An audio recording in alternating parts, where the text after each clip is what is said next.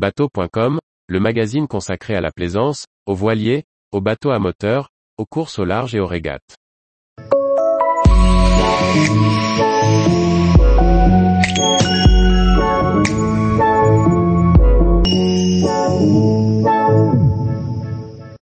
Amortisseur d'amarre, faites le bon choix pour protéger vos cordages. Par François-Xavier Ricardou. Les amortisseurs d'amarre limitent les à-coups et l'usure des cordages. Mais quel modèle adopter? Petit tour des solutions actuelles.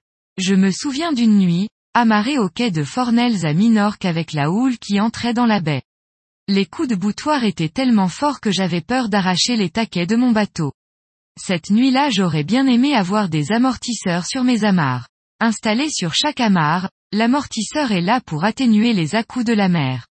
Car c'est la houle qui cause plus de dégâts que le vent. Même fort, ce dernier tend l'amarre, mais ne la fatigue pas, tant que l'on reste dans la plage d'utilisation du cordage et non proche de sa rupture. Les amortisseurs présentés ici fonctionnent au port, à quai, mais aussi au mouillage pour amortir la traction du bateau sur sa chaîne d'ancre. Avant de penser amortisseur, il faut commencer par s'équiper de bonnes amarres. Pour les voileux, ne pensez pas recycler vos vieilles drisses ou morceaux d'écoute en amarres. Ceux-ci sont raides comme la justice et ne rendent rien, justement pour les écoutes ou les drisses, on cherche des cordages qui n'offrent que très peu d'allongement. Au contraire, une amarre doit être souple, élastique. Le polyamide et le polyester sont les deux matières qui offrent le meilleur allongement solidité. Le polyamide s'allonge entre 15 et 30%, mais résiste mal aux UV, phénomène de durcissement à long terme. Face à lui, le polyester s'allonge moins, de 10 à 15%, mais reste toujours souple même après une longue exposition au soleil.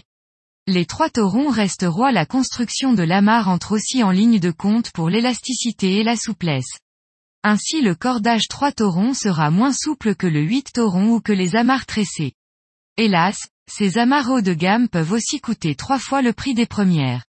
Amortisseur d'amarre métallique ou caoutchouc Le marché de l'amortisseur d'amarre se partage en deux familles. D'un côté les ressorts métalliques, d'un autre les systèmes en caoutchouc. Les essais que j'ai pu réaliser en laboratoire montrent un avantage pour les ressorts même si le caoutchouc s'en sort bien. Chacune des deux familles a son lot d'avantages et d'inconvénients. Les ressorts métalliques outre la qualité de l'acier utilisé, acier, acier galva, inox, le rapport entre le diamètre du fil et celui du ressort est important. Un ressort plus large amortit plus qu'un modèle plus étroit. De même pour le fil, le diamètre de l'acier utilisé, plus il est gros, plus il amortit. Le gros problème des ressorts reste le vieillissement. Non protégés, ils sont rapidement attaqués par la rouille. Il faut donc protéger l'acier. Les protections galvanisées sont proscrites, car ce procédé suppose de chauffer l'acier à 450 degrés Celsius, ce qui altère ses propriétés élastiques.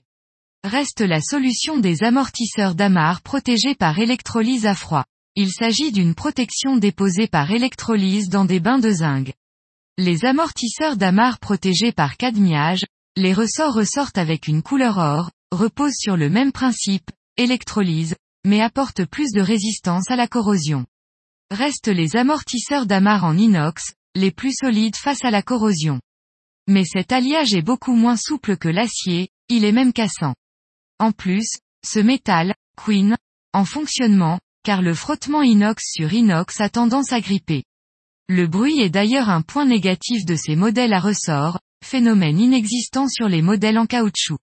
Les amortisseurs en caoutchouc pas de ressort pour les amortisseurs en caoutchouc, c'est l'enroulement du cordage autour du corps de l'amortisseur qui assure l'amortissement.